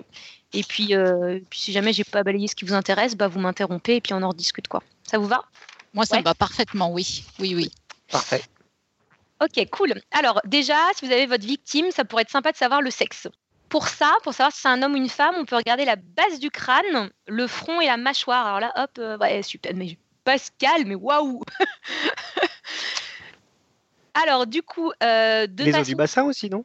Ouais, mais je commence par le crâne. Ah, d'accord, pardon. mais t'inquiète. Non, mais t'as bien raison. En fait, euh, les deux gros trucs qu'on va utiliser, c'est le crâne et le bassin. Sur le crâne, de façon générale, euh, les femmes, elles ont un crâne qui est plus petit que celui des hommes. Et là, je me permets de rempli. rappeler que voilà, l'intelligence n'a rien à voir avec la taille. Merci Irène. c'est pas vrai ça. On a fait un épisode sur la question. C'est ah. relié tous les deux. C'est juste que ça ne veut pas forcément dire non plus que les femmes sont moins intelligentes que les hommes. On, a, eu, on avait fait une épisode, épisode avec euh, Franck Ramu, qui est ah. euh, directeur de recherche en euro je sais pas comment. la conclusion était qu'il n'y avait pas que la taille qui compte, mais ça on le sait. Il n'y avait pas que la taille qui compte. Non, il y avait, une, corrélation, mais c'était pas la même pour les hommes et les femmes, ce qui faisait que du coup, euh, du coup, les, il y a quand même une corrélation. Voilà. Ah bon, donc il y a quand même une corrélation. Bien. C'est génial. Je suis venue vous apprendre des trucs, puis en fait c'est moi qu'on apprend pendant mon dossier. c'est la beauté, oui. ouais. Euh, mis à part la taille, le crâne, il va présenter aussi quelques différences. Donc, du coup, j'ai mis le schéma sur la chatroom, mais je vous liste pas tout. Mais euh, par exemple, il y a les arcades sourcilières des femmes qui sont un peu plus petites. Et puis, on a la crête euh, occipitale chez nous qui est moins développée que chez les hommes. Donc ça, c'est la forme euh, du, crâne à l'arrière, à l'arrière du ah crâne, donc la, crête occipitale, ouais. Ouais, pardon, bah, c'est pareil, j'ai pointé l'endroit du doigt sur mon schéma d'ordinateur, mais effectivement. Et oui, ça marche pas bien. Alors du coup, j'ai commencé par le crâne, mais effectivement, on peut aussi utiliser le bassin. D'ailleurs, c'est lui qui fournit la différenciation la plus facile. Et euh, là, je vous glisse juste un extrait d'un bouquin, parce que encore une fois, je trouve que des fois, les, phrases, mais la langue française est d'une poésie. Euh, donc c'est un bouquin qui parle un petit peu d'anthropologie, et le mec écrit en effet, tous les humains sont adaptés à la marche bipède, mais les femmes ont la particularité de donner naissance à des bébés qui ont des têtes relativement grosses. Merci monsieur, on le savait, oui. Je trouve que c'est vendeur comme pas possible. Et effectivement, bah, en fait, le bassin de la femme, il va être adapté à la grossesse. Et il est, euh, il est de manière globale, il est plus large. Euh, de même que le sacrum. Alors le sacrum, c'est en fait euh, l'os pyramidal qui est formé des cinq dernières vertèbres dans le dos du, bassin. C'est pareil, je rentre pas, euh, enfin je liste pas tout, mais au niveau du bassin, il y a plein de petits euh, détails qui vont dire si c'est un homme ou une femme. par exemple, vous avez l'angle, on appelle ça l'angle subpubien. C'est sur le devant du bassin au niveau où les branches, on appelle ça les branches ischio, je sais pas comment ça se prononce, pubiennes, qui se rejoignent sous la symphyse pubienne. En fait, chez la femme, il est plus grand que chez l'homme. Chez la femme, ça fait à peu près un angle droit et chez l'homme, ça fait euh, genre 60 degrés, je crois, maximum. Et puis globalement, en fait, les os du bassin de la femme, ils sont plus fins, ils sont plus légers, euh, et puis il y a plus de place au milieu, quoi. Alors, écoutez, ça n'a absolument rien à voir, mais il y a quand même un dessin dans la chatroom qui représente le QI en fonction de la taille du cerveau. Ah ouais. Et moi, je, et il me c'est moi qui l'ai mis. C'est pour. Et eh ben bravo. Eh ben, c'est pour ça qu'il y a, c'est pour ça que ça, ça, il y a une influence, il y a une corrélation, mais ça ne veut pas forcément dire que les femmes et les hommes sont. Je ne sais pas si vous voyez. C'est... Non, mais moi, ce que je vois, c'est que sur le dessin, le QI de la femme est quand même plus élevé que celui de l'homme. je note en passant. on voit, on voit surtout qu'il n'y a pas beaucoup de points quand même. C'était l'image qu'on avait mis dans l'émission de Franck Ramu, donc qui est le 274, si vous voulez regarder. Voilà. Donc c'est une référence absolue. Le QI de la femme est plus élevé que celui de l'homme. Le QI, non, dis pas ça, le QI d'une femme. La, la, personne la plus intelligente du panel est une femme et la personne la plus conne du peut-être panel. Peut-être que dans les petits cercles blancs, il y a plein de points en fait. Parce que toi, tu, les mathématiciens, vous savez très bien qu'un point, ça ne veut pas dire grand-chose en fait. Et un cercle, n'en parlons même pas. Hein. si, si, ça veut dire quelque chose. Mais là, il n'y a pas assez de points. Que ça soit des cercles, des carrés, on s'en fiche. On reprend, Allez, on reprend. Euh, bah oui, on reprend, pardon. Euh, ah ouais, on était sur le bassin de la femme. Euh, et là, juste un truc aussi que je vous dis parce que je trouve ça dingue. en fonction de la conformation du bassin et du sacrum, chez la femme, on peut savoir si elle a donné naissance ou pas. Donc juste avec les os du bassin, on peut vous dire s'il y a un truc qui est sorti par là. Et je trouve que c'est quand même la preuve ultime que ça défonce tout en sortant le machin, quoi. Oui, oui. D'ailleurs, oui, oui. Encore une fois, c'est vendeur. oui. Bref. voilà, voilà. Voilà, voilà. Euh, non, mais je me suis dit que c'était une anecdote absolument fascinante et qu'il fallait absolument que les femmes sachent euh, avant de se lancer là-dedans. Bon, ça, c'était pour le sexe. Euh, vous pouvez aussi estimer l'âge du défunt, savoir si c'est un petit ou un vieux papy. alors, le squelette adulte, il compte 206 os, alors qu'en fait, le nourrisson à la naissance, il en a 270. Alors, ah, c'est vrai ça? Ouais. Ah, c'est les os du crâne qui se soudent. Ouais, exactement. Euh, en fait, ah. euh, le nourrisson, il y en a 270 et évidemment, il ne les jette pas en grandissant. C'est juste que vous avez des os qui vont fusionner entre eux pendant la croissance. Et alors, à la naissance, nos os, ils sont principalement constitués de cartilage souple. Et en fait, au fur et à mesure de notre croissance, qu'on grandit, le cartilage, il va être remplacé par de l'os solide à partir de centres d'ossification. Et étant donné que ces centres d'ossification, ils croissent et ils fusionnent selon un schéma temporel que les anthropologues connaissent. En fait, ils sont capables de déterminer à partir de leur observation l'âge d'un enfant. Je dis l'âge d'un enfant parce que la précision de l'évolution de l'âge, elle diminue avec l'avancement de la vie. En fait, plus vous êtes vieux, et moins on pourra être précis par rapport à votre squelette pour estimer votre âge. Et du coup, Irène, tu parlais des crânes de bébés. Alors effectivement, euh, je pense que les parents savent, euh, il y a les fontanelles qui sont les points mous sur le crâne du bébé. encore une fois, je suis en train de pointer ma tête et ça ne sert à rien. et je vois Irène qui se moque de moi, c'est génial. Euh, les points mous sur le crâne du bébé, en fait, ils vont solidifier lentement durant les premiers mois de la vie. Mais en fait, toutes les autres sutures crâniennes, elles vont aussi continuer à solidifier tout au long de la vie. Du coup, en fait, le crâne, c'est un peu l'opposé de la peau. Plus le crâne il est lisse et plus le bonhomme il est vieux. Sinon, il y a aussi la main et le poignet qui sont révélateurs. Et là, du coup, je me suis dit, plutôt que lister des trucs, j'ai un petit cas pratique à vous montrer pour la chat room. J'ai trouvé des radiographies de la main gauche d'un sujet masculin. Alors, vas-y, vas-y. Ouais. Euh, en fait, il y a trois, quatre clichés, pardon. Donc, il y a six mois, six ans, huit ans et la main d'un homme adulte. Et en fait, quand on est petit, on est encore tout cartilagineux. Euh, c'est pas encore. Euh, il y a, sur la chatroom. Les os, ils sont pas bien solides. Et ensuite, sur les autres clichés de 6 et 8 ans, en fait, euh, il y a des petits os qui sont en train d'apparaître sur les extrémités des os longs au niveau des doigts. on appelle ça du cartilage de conjugaison. Et ces petits os, en fait, ils vont finir par fusionner avec les os longs pour ne former qu'un seul et unique os sur la main d'un adulte. Donc ça, ça va permettre de, je vais y arriver, de donner une estimation de l'âge chez le sujet. Mais si, si je puis me permettre, euh, on a une remarque pleine de bon sens d'Adjiji dans la chatroom qui dit que pour différencier un squelette adulte de celui d'un nouveau-né, peut-être on n'a pas besoin de compter les os. ouais, c'est pas faux. Euh, c'est un mathématicien qui nous a dit ça euh C'est LGJ, ouais. Ouais, bah, bravo. T'as vu comme ah quoi bah, on peut avoir de temps en temps un peu de bon sens, mm, mm, mm. même nous. Alors je suis d'accord, il y a du parce que ça passe à du bon sens, toi. Venant d'un mathématicien, oui. d'accord, d'accord. Ouais, bon. Par, contre, au niveau de la taille, tu feras moins facilement la différence sur un enfant entre 6, euh, 8 et 10 ans, quoi. Ça se trouve, le oh, ça va, 10 ans, il est petit, quoi. D'accord. Oui, oh, excuse-moi. Bah non, mais j'essaie d'argumenter un peu mes trucs, quoi, parce que. Et euh, il y avait aussi euh, une question, j'en profite parce qu'après on va partir sur autre chose. C'est déjà, déjà fait, mais bon. sur l'accouchement, est-ce qu'on sait si c'est la grossesse ou si c'est juste l'accouchement qui déforme les, les os du bassin? C'est pendant la grossesse, surtout au niveau de la fin de la grossesse, que ça commence à s'élargir et à se mettre en place. pour que le bébé sorte. finalement n'est pas le moment où ça se déforme vraiment plus. Bah, au moment de l'accouchement, ça s'ouvre vraiment au maximum. Pareil, euh, j'ai trouvé des extraits de bouquins absolument fantastiques. Je pense qu'il faudrait les lire euh, quand on est une jeune femme. Euh, je, pense que les parents qui veulent que les femmes attendent une trentaine d'années pour s'envoyer en l'air, c'est le livre à lire. en fait, ils expliquent que ça se met en place sur les derniers mois de la grossesse, ça s'élargit de plus en plus. Et puis, juste avant l'accouchement, en fait, c'est là que c'est là que l'angle subpubien est suffisant pour permettre le passage de la tête fétale. En fait, il s'élargit vraiment au moment de, du travail. Il finit son élargissement. Alors, si vous voulez, je voulais un extrait, parce qu'en fait, c'est un bouquin de médecine, hein, d'anatomie euh, médicale.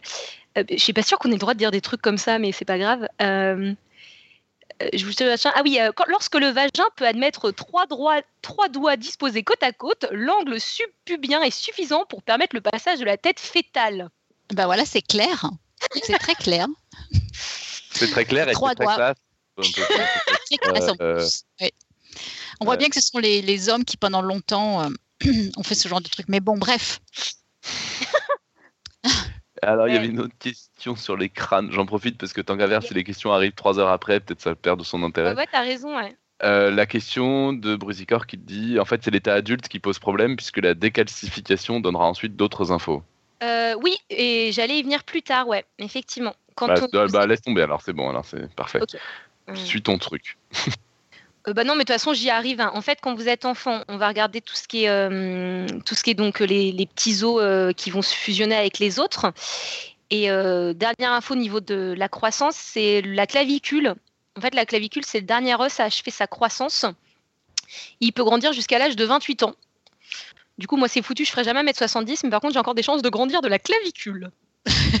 et, des pieds, je te rassure tout de suite aussi. ah, superbe. oui. Comme ça, je pourrais racheter des chaussures. Hein, Irène? Voilà, exactement. Et du coup, Boris il a raison parce que hum, un peu avant 30 ans, la croissance des os, donc elle se termine. Et l'âge au moment du décès, du coup, il va être évalué non plus avec les croissances, mais avec des processus dégénératifs en fait de l'organisme. Euh, par exemple, euh, ça va être les, les articulations, je vais y arriver, je commence à fatiguer, qui sont très sujettes à la détérioration et euh, c'est notamment le tissu spongieux, donc qui était situé aux extrémités des os longs, qui va se raréfier avec l'âge. Euh, pareil, je vous lise pas tout, il y a plein de trucs, mais vous avez aussi, vous pouvez regarder la quatrième côte chez les adultes pour estimer l'âge au moment du décès. En fait, la quatrième côte, son extrémité qui la relie au sternum, elle va continuer à s'ossifier tout au long de la vie, enfin avec l'âge. Waouh, je savais pas du tout ça. C'est cool ça. Mais euh, encore une fois, voilà, je vous raconte pas tout parce que sinon ça fait vite listing, mais en fait le squelette et les os, ils vont vraiment évoluer tout au long de votre vie. Euh, pareil, la symphyse pubienne dont on parlait au niveau du bassin, là, elle évolue avec l'âge. Donc elle peut aussi vous donner un indicateur. Et puis vous avez aussi un truc, c'est, euh, euh, je vais y arriver, c'est l'usure de la colonne vertébrale. Certes, ouais. oui, c'est vrai que ça, on n'en a pas vraiment parlé, mais c'est vrai que la, façon dont les os s'usent, etc. Ouais. Mm. ouais. exactement. Ça, c'était pour l'estimation de l'âge de votre victime, euh, mais on peut déterminer encore plein d'autres choses. En fait, on a déjà parlé du sexe, de l'âge. On peut aussi déterminer votre taille, donner une estimation du poids, de la musculature, des traumas, ou même si vous avez des maladies. Alors, euh, je vous lise pas tout encore une fois, mais euh, si on retrouve votre squelette en totalité, bah, pour la taille, c'est facile. Hein. on ajoute juste à la taille du squelette une valeur qui correspond à la masse des tissus. Sinon, euh, si vous n'avez pas tout le squelette entier, pour avoir une idée de votre taille, on va avoir les os des jambes, le fémur en particulier, qui va être particulièrement révélateur. Pour le poids et la musculature, en fait, ce qu'ils vont regarder, c'est la taille, la position et le type des attaches musculaires. Euh, elles sont pas exactement les mêmes en fonction de votre musculature. Par exemple, si vous êtes euh, droitier ou gaucher, ça on va pouvoir le dire parce qu'elles vont être plus fortes du côté dominant. Au niveau des maladies, si jamais vous, avez eu des maladies pendant votre vie, euh, les os peuvent aussi révéler des trucs comme ça. Par exemple, les problèmes nutritionnels peuvent laisser des traces sur les os. je pense par exemple les, anémies, quand vous avez des carences en fer, qui sont liées à l'alimentation, vous mangez pas assez de fer, en fait, ça peut entraîner un gonflement euh, de l'espace réservé à la moelle dans les os. Et si vous avez des cancers, hein, autre maladie, ouais. Non, tu me faisais juste oui, d'accord. J'ai Irène qui approuve, c'est rassurant. Moi, je sais pas si c'est rassurant, mais c'est intéressant en tout cas, oui. Et les cancers aussi. Euh, vous avez des cancers qui vont toucher les, tissus mous en fait autour des os. Et ils peuvent engendrer de la pression sur les os et les os vont avoir des liaisons, des lésions, voire même des trous en fait. Et sinon, vous avez aussi des cancers qui font des tumeurs à l'intérieur de l'os. Donc ça, c'est pareil. Tous les os, ils vont, enfin, vos os en fait vont être super révélateurs de ce qui vous est arrivé pendant votre vie. Si vous avez eu des traumas, c'est pareil. Si vous êtes déjà cassé un bras ou ou autre, vous avez une cicatrice sur la peau, ben, l'os aussi va garder en fait une, une, cicatrice. Et si la fracture est importante euh, et que vous avez eu recours à une intervention médicale, ben, il est possible qu'on vous ait greffé des plaques de métal ou des vis. Et ça, on en parlait euh, au début de dossier avec les greffes. Et en fait, ces, ces bouts de métal qu'on vous met dans le squelette, ils ont des numéros de série ils peuvent permettre éventuellement de vous identifier euh, et savoir c'était qui du coup le pignouf qui était enterré dans votre jardin quoi. C'est intéressant, ça c'est comme ouais, je savais pas qu'ils étaient, ouais, c'était répertorié. Maintenant que tu le dis, ça paraît logique, mais euh, ça fait comme, euh, ouais. Hmm. Ouais, ouais. J'en profite pour faire la pub d'un exposé euh, que fait une de nos monitrices en ce moment en maths. Elle travaille justement sur dans, dans, la, dans, la, série des informations que donne le, crâne. Il y a toute une recherche actuelle où on part de la forme du crâne et on essaye de retrouver de façon automatique et sans du tout, enfin, en minimisant la part artistique, la, la, la forme du, du, visage. Et, et quand elle en parle, du coup, on voit qu'on n'y est vraiment pas encore du tout. Mais il y a de la recherche dans cette direction-là. Et tant qu'on y est, euh, a pas, euh, Claire n'a pas encore fini, mais j'avais lu un bouquin qui est vraiment super intéressant dans ce domaine. Alors, si, ça intéresse, euh, si ce que Claire vraiment vous passionne, je vous conseille un, bouquin qui s'appelle Le médecin des morts par Philippe Carlier. Et donc, c'est son boulot. Et il, analyse des, des, momies, des squelettes, etc., pour essayer d'en tirer le plus d'informations possible. Et c'est passionnant, hein, absolument passionnant. C'est marrant, Irène, j'ai un de ses bouquins euh, juste derrière moi. Ah ouais? C'est super chouette. Hein. Mm. Ouais, ouais, ouais. Euh, je trouve que des fois, il fait un peu des grosses. Euh, il se lâche un peu sur les, déductions, mais. Mais ouais, c'est super intéressant. Lui, il fait plutôt de l'anthropologie du coup archéologique et pas de l'anthropologie médico-légale. Donc, ça va être des os qui sont beaucoup plus anciens. Mais effectivement, si vous voulez le bouquiner, il, va assez loin dans le contenu, je trouve. Mm, mm c'est pas enfin moi je sais pas enfin moi j'ai un livre c'est euh, quand la science explore l'histoire. Et euh, le contenu est pas forcément euh, c'est pas très romancé mais du coup le contenu scientifique par contre qui est derrière il est assez il est du mm. bon niveau quoi. Et, je rebondis juste parce que du coup pendant la pub de Robin j'ai juste jeté un œil sur la chatroom. Et il y a Gépif qui me dit un coup de hache dans le crâne peut laisser des traces sur les os aussi. Oui Euh, effectivement, euh, quand je dis trauma, hein, ça va être les traumas euh, antémortem, donc les trucs que vous êtes pétés pendant votre vie, mais ça va être effectivement aussi révélateur des, blessures qu'on vous a infligées et qui ont causé votre mort, effectivement. Et d'ailleurs, en fonction de l'outil que vous avez utilisé, bah, les liaisons, enfin les lésions, décidément, j'ai une déformation de chimiste, j'arrive pas à dire lésion, quoi. et ben, elles vont laisser des, des, marques caractéristiques des trucs utilisés sur votre corps, quoi. Euh, deux infos encore sur ce que peuvent vous révéler votre, euh, vos os et votre cadavre, enfin votre squelette. Euh, il y a le type racial qui peut aussi être indiqué. Alors ça, on va y aller aussi un peu avec prudence parce qu'en fait aujourd'hui on a une société qui est quand même pluriethnique. Donc en fait apparemment il y a beaucoup d'anthropologues aujourd'hui qui émettent plus d'avis définitifs sur la question. Mais on a juste remarqué quelques similitudes quand même. par exemple les crânes des personnes d'origine asiatique, apparemment ont des pommettes qui sont très saillantes alors que le type caucasien, il, a plutôt un menton qui est proéminent et un nez qui est haut. Et euh, les personnes d'origine africaine, elles ont un crâne qui est plutôt reconnaissable à leur large ouverture nasale. Après, tout ça, avec les, les, gens se croisent de plus en plus, j'allais dire. Donc, tout ça, ça va s'estomper, j'imagine. Et c'est pour ça quoi. y a, maintenant, les anthropologues, ils émettent plus euh, d'avis définitif. Quoi. Si c'est très visible, ils vont se permettre de, de non pas de trancher un avis sur le type racial, mais d'en éliminer certains. Ça va plutôt être ça. C'est assez rigolo, ça aussi, j'ai une, anecdote là-dessus où c'est vrai que c'est politiquement complètement pas possible de parler de ce type de truc. c'est très très difficile. Et en même temps, il y a des choses qu'on observe. Et euh, j'ai un copain qui est, dentiste.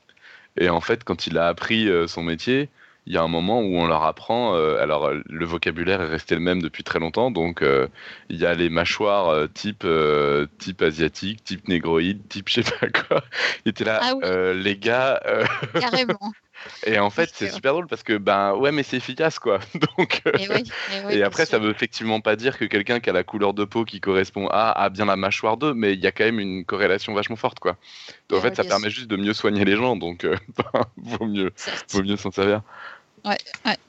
Il y a un épisode de euh, Dirty Biology où il commence justement par en disant, enfin en, essayant d'expliquer les différents euh, ce- la physiologique entre des différentes ethnies. Et du coup, il, enfin, il, donc c'est euh, sur le truc, ça- il parle du racisme du coup, et il disait que c'est pas du tout d'être raciste que de dire qu'il y a des différences physiologiques entre les communautés. Oui, Ah non, ouais. après, c'est c'est la façon dont tu exploites la chose, j'imagine. ouais. Oui, oui. Après, voilà, c'est ça. C'est de, c'est Mm. tant, que- tant que tu mets pas des, des jugements de valeur entre ces différentes ethnies, c'est tu, tu peux en parler. Je suis d'accord que c'est compliqué à en parler quand même. Ouais, ouais. C'est dangereux, on va dire. Vas-y, Claire. Euh, ouais, alors, euh, je récapitule juste avec vos os. Euh, on peut dire votre sexe, on peut estimer votre âge, votre origine ethnique éventuellement, votre taille. On a une idée de votre poids et de votre musculature. On est aussi capable de savoir vos éventuels traumas et maladies. Et si tout ça, ça suffit pas à identifier le pignouf que vous avez déterré dans votre jardin, et ben il reste un dernier truc pour finir le dossier que je trouve dingue. Encore une fois, moi je vous ai parlé des trucs que je trouvais dingues, hein, donc Demandez voilà. à votre femme. Ouais. Hé chérie, je me souviens plus, c'est lequel que j'ai enterré au bas à gauche? C'est l'amant numéro 1 ou 2 ou, euh, Euh, Oui, on peut demander à la femme, ou alors euh, on peut faire ce qui s'appelle la reconstitution faciale à partir d'un crâne. Et du coup, on a une idée de ce à quoi vous ressembliez quand vous étiez vivant. Et euh, alors ça, le pionnier de cette technique-là, alors il s'appelle Mikhail euh, Gerasimov. C'est un anthropologue qui, aux alentours des années 1950, en fait, il s'est amusé, enfin il s'est amusé, je sais pas, mais moi je trouve c'est fun. Il s'est amusé à enfoncer des aiguilles dans les chairs mortes de milliers de cadavres pour déterminer en fait l'épaisseur des tissus et des muscles euh, en fonction de leur place sur le crâne et de l'âge du sujet. Depuis, ça a été amélioré et ça a été remis à l'heure du numérique. Avant, on faisait plutôt des techniques euh, manuelles. En fait, on mettait des couches euh, d'argile sur le crâne on faisait une combinaison dessinateur et anthropologue qui, décrivait au dessinateur. Euh, maintenant, ce qui se fait majoritairement, c'est en fait d'utiliser des logiciels qui font de la reconstitution 3D sur ordi. Et en fait, dans ces logiciels, vous allez avoir des tables de calcul avec les épaisseurs moyennes des tissus au niveau de 12 points précis sur le visage, qui vont permettre de redessiner la forme d'un visage. Euh, par contre, c'est seulement la forme. hein. Euh, donc, ça ne donnera pas d'informations sur, euh, par exemple, la, teinte de la peau. On ne saura pas la couleur de vos cheveux ou de vos yeux. Et il y a aussi des endroits sur le visage qui vont rester super vagues, comme les oreilles ou le bout du nez, vu que ça, c'est que du cartilage et c'est tout mou. Et on ne pourra pas vous dire si votre nez était petit, retroussé ou pas. quoi.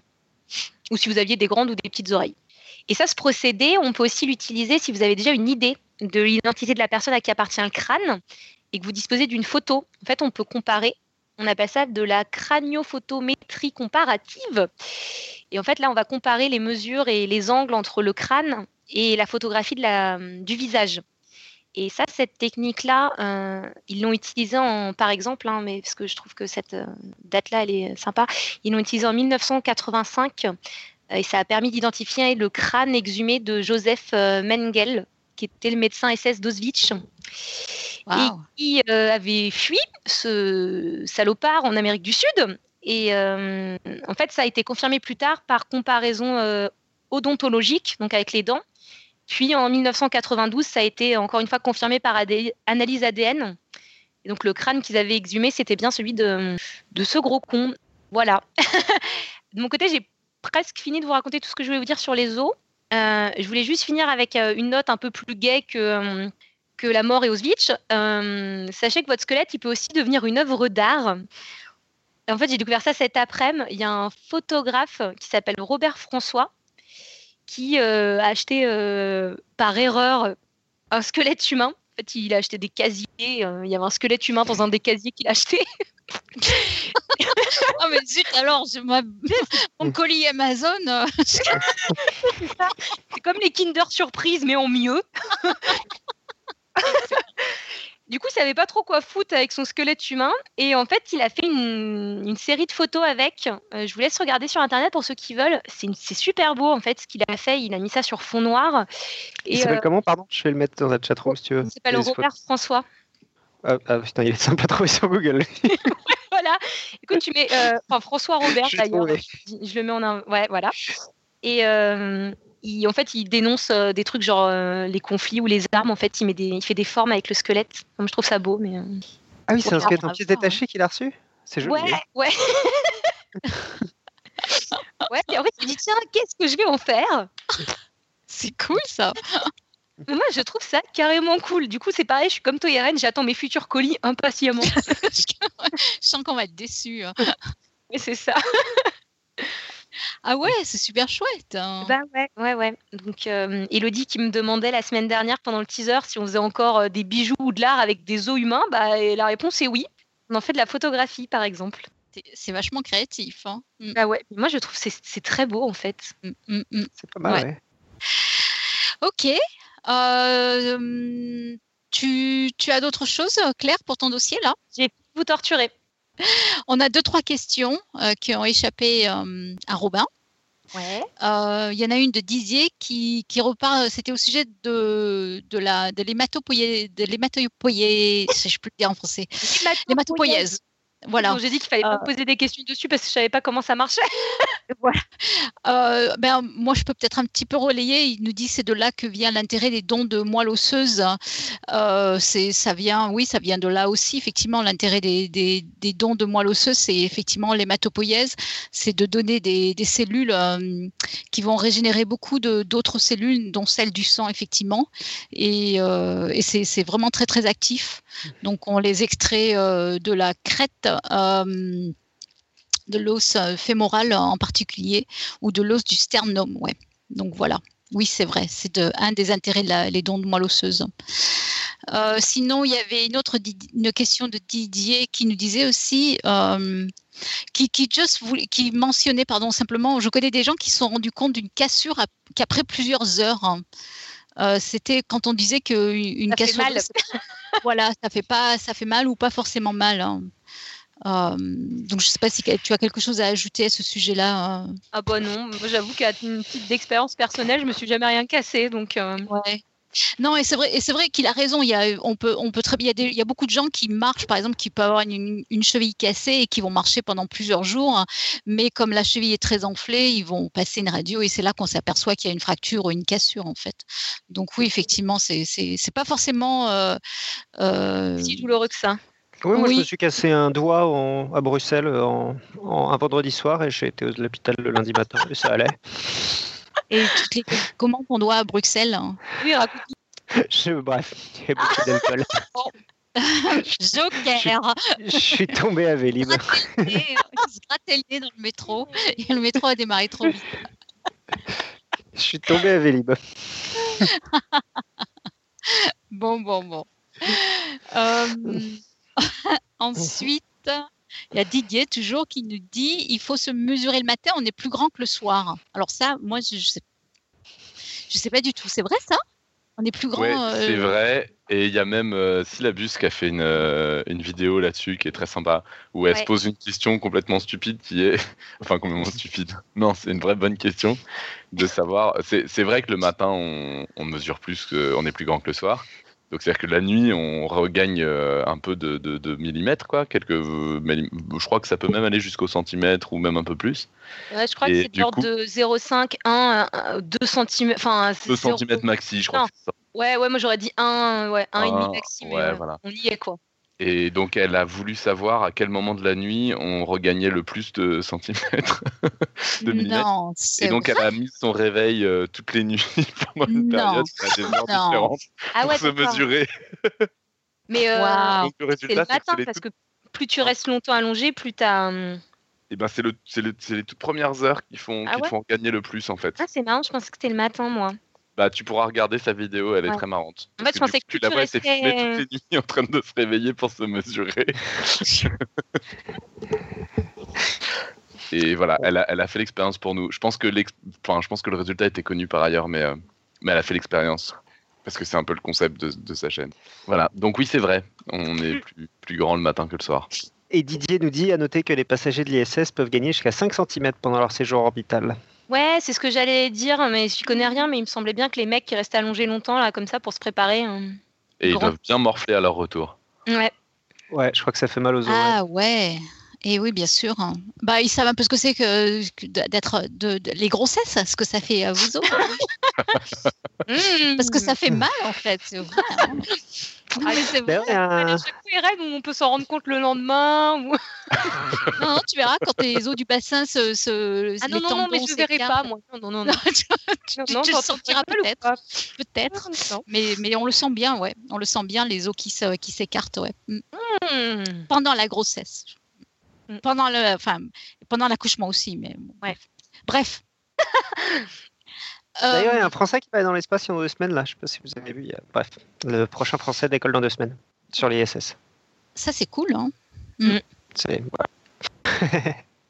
Et sinon, euh, on a parlé des os après la mort, mais euh, c'est intéressant aussi les, les, os avant la naissance. C'est vrai qu'on on utilise aussi les mesures d'eau, euh, les longueurs, les médecins pour, bon, pour déjà voir si l'enfant grandit bien le fœtus, mais c'est aussi un facteur prédictif aussi de maladies, notamment de la trisomie 21 maintenant. Euh, il mesure exactement la longueur des os pour. C'est un facteur prédictif de, de, de maladies comme ça, ouais. Donc, il y a beaucoup d'informations. Mm. Oui. Voilà, et bien, je pense qu'on a fait le tour des questions. C'était un super dossier, Claire. Et euh, quelqu'un a quelque chose à ajouter au sujet du dossier euh? Non, non. Ça fait plaisir. Oui. On remercie euh, Pouillot et Inti pour leur super dessin. Ouais, oui, voilà, ouais, Pas vu, nous a quand même fait deux dessins et Inti un dessin. tu les regarderas pendant que, pendant que je lis le, le, pitch de la semaine prochaine. Voilà. Exactement. Eh bien, passons donc au pitch de la semaine prochaine. Voilà. Alors, donc la semaine prochaine, on reçoit David Louapre, que vous connaissez sans doute de la chaîne YouTube Science Étonnante, qui était déjà venu euh, nous parler dans une roue libre il y a quelques mois et qui revient cette fois-ci nous parler de la gravitation quantique, la boucle. Et donc, alors, la, façon dont il le décrit, c'est que c'est un des problèmes les plus importants de la physique théorique d'aujourd'hui, qui est de réconcilier l'infiniment grand avec l'infiniment petit, d'unifier la théorie de la relativité générale d'Einstein et la mécanique quantique. L'approche la plus connue à ce problème, vous avez sans doute déjà entendu parler, c'est la théorie des cordes. Mais c'est pas la seule. Quelques irréductibles s'efforcent de créer une théorie du tout, qui serait une alternative à la théorie des cordes, la gravité quantique à boucle. Elle nous révèle les mystères de l'espace-temps à l'échelle microscopique et pourrait bien jeter un regard nouveau sur les origines du Big Bang. Voilà, j'espère que ça va être bien. Il faut, juste que je sois là pour lui rappeler que l'infiniment petit et l'infiniment grand, il n'a pas le droit d'en parler. Euh, ah, j'adore. Ah, j'adore. Parce que déjà, moi, je comprends rien au titre, hein, mais déjà, si quelqu'un vient déjà argumenter, alors là, ça va être trop. Non, je suis un peu, je suis je crois que je suis un, peu trop crispé sur le sujet, mais j'arrive pas à me faire à l'idée qu'on a le droit d'utiliser infiniment petit pour dire très petit et infiniment grand pour dire très grand. J'arrive vraiment pas à m'y faire. Ah ouais, non mais oh ben, ça promet. J'ai vu sa vidéo sur la gravitation quantique à boucle et euh, j'ai eu l'impression de comprendre des trucs, donc euh, j'espère que. Ah, je pense que ça va être super intéressant parce que là, il va avoir plus de temps pour développer, donc je pense qu'on va. Et puis on pourra l'interrompre pour poser des questions. Et on pourra l'interrompre pour poser des questions. Voilà. Euh, ok, et bah donc maintenant ah. on enchaîne tout de suite sur euh, bah, ta citation, Claire. Ah oui, alors je remonte en haut de mon dossier, ce que je les ai mis en haut. Ah, du coup, c'est pas des citations à proprement parler, parce que je voulais rester raccord avec les os. Mais euh, du coup, je vous ai trouvé un extrait de poème de Pierre de Ronsard qui s'appelle Je n'ai plus que les os. ah oui, je l'aime bien, je le connais, je crois. juste les trois premières. comment on appelle ça en poème ligne? Les, les Trois premiers vers, merci. C'est bien Alors, les, les vers qui vont bouffer les os. voilà, exactement. En fait, ils viennent pas les bouffer, les vers. Ce qu'ils vont faire, c'est qu'ils vont venir déplacer la terre et éventuellement, du coup, les os et les disperser dans votre jardin. Alors, euh, Ronsard, il nous dit Je n'ai plus que les os, un squelette, je semble, décharné, dénervé, démusclé, dépulpé, que le trait de la mort sans pardon a frappé. Oh c'est la classe. Surtout ça, ça met la, ça met le, ça met la frite quoi. Avant d'aller. Attends, pour te mettre la frite, j'ai aussi trouvé juste pour euh, les côtes, je vous ai trouvé deux expressions euh, complètement désuètes qu'on n'utilise plus avec de l'os. Alors, je vous ai trouvé une expression qui était utilisée à la fin du 19e qui dit ça vaut de l'os. Je sais pas si vous ça savez vaut de l'os. Ouais. Non. Ça vaut de l'os, ça voulait dire ce n'est pas banal, ça a de la valeur. En fait, l'os, ça désignait euh, l'argent. Donc, quand on avait l'os, on était riche. Waouh Et je vous en ai trouvé une autre. C'est j'ai l'os du foie qui me fait mal. Et ça, je vous laisse deviner aussi ce que ça veut dire. Euh, J'ai l'os. Vas-y. J'ai l'os du foie qui me fait mal. non, mais ça veut dire quoi ça L'os du foie qui me fait mal J'ai la gueule de bois, je sais pas. Ouais, c'est ça. C'est utilisé le lendemain d'une fête bien arrosée, en fait. ah, mais monsieur, monsieur est un connaisseur, je vois. c'est comme j'ai mal aux cheveux. ouais, voilà, c'est ça. D'accord. ah bah bravo. eh ben ouais. ok, eh bien, euh, on passe aux annonces. Prochaine annonce, vas-y. Euh, le quiz du mois, du coup. Pardon, on passe aux annonces. D'accord, très bien les annonces. On fera le quiz du mois. Non, non, mais euh, peu importe. Oui. Pardon. Donc on va faire le quiz du mois alors, qui est de suivre l'ordre. Si vous touchez un oisillon tombé du nid, il s'imprégnera de votre odeur et ses parents le laisseront mourir de faim, info ou intox. Alors, bah, comme d'habitude, dites-nous ce que vous en pensez. On s'occupera de la réponse plus développée avec les citations et tout. Enfin, on s'occupera, c'est Alan hein, qui va le faire. et donc, le plus simple étant de laisser un petit message vocal sur notre répondeur, sur notre site internet. Euh, mais vous pouvez aussi euh, nous écrire un mail, un message sur Facebook ou Twitter, etc. Merci. Voilà. Et donc, euh, on espère avoir beaucoup, de, beaucoup de réponses de votre part. Hein. Et la réponse donc sera au prochain faux, euh, au prochain roue libre qui sera donc d'ici euh, tac tac laissez-moi regarder. Semaines, je, je, crois que c'est dans deux, semaines, c'est ça. Euh, Un lundi. C'est ça. Donc il sera le lundi 14 novembre. Voilà. Donc d'envoyer nos réponses avant le 14 novembre si possible. Voilà. Merci bien. On passe maintenant donc aux annonces. Euh, donc, je vais faire euh, la première. Donc, euh, Jean-Michel Abrassard, que l'on connaît bien, Podcast Science, qui est un collègue podcasteur qui fait le podcast Scepticisme scientifique, qui était venu nous parler, alors je ne me rappelle plus du numéro, il y a assez longtemps, il y a plus de, plus de 200 épisodes, je pense.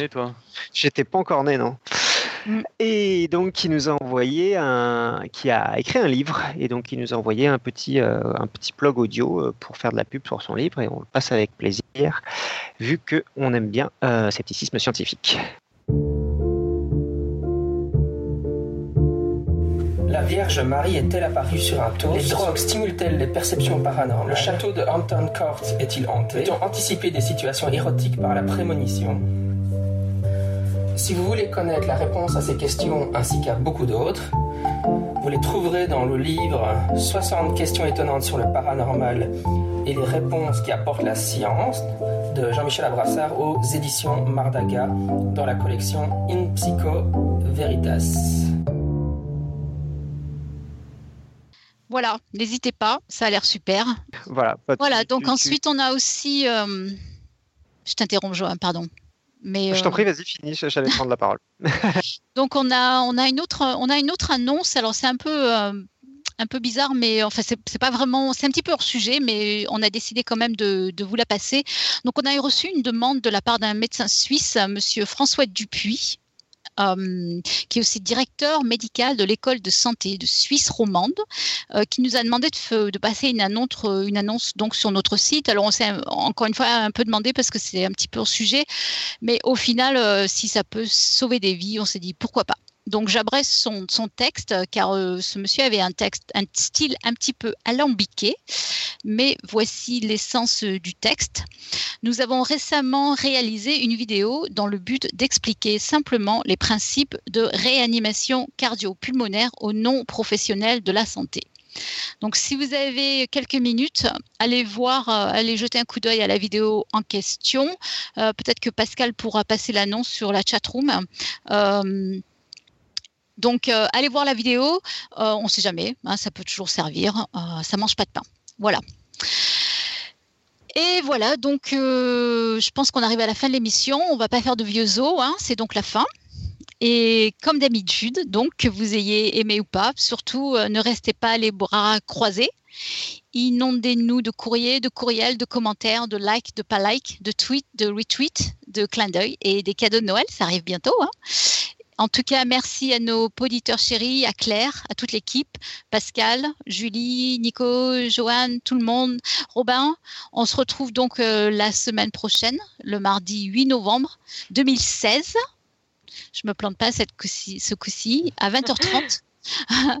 Et on aura donc notre euh, fidèle auditeur euh, David Loureiro qui nous parlera donc de gravitation. Top, top, top. David Louapre, pas Loureiro, c'est un autre. C'est pas notre auditeur, c'est pas notre auditeur du coup. Enfin, je ne sais pas, je n'en sais rien. Oups. David euh, Loureiro nous écoute sans doute, cela dit. Oui. Salut David. Euh, Désolé. oui. Euh, Donc David Loureiro, tu n'étais pas au courant, mais tu viens nous parler de gravitation C'est pas sympa pour David Louapre en plus. en tout cas, merci de m'avoir corrigé. vous êtes là. Et voilà, en tout cas, d'ici là, bonne semaine à tous, à toutes, et que servir la science soit votre joie.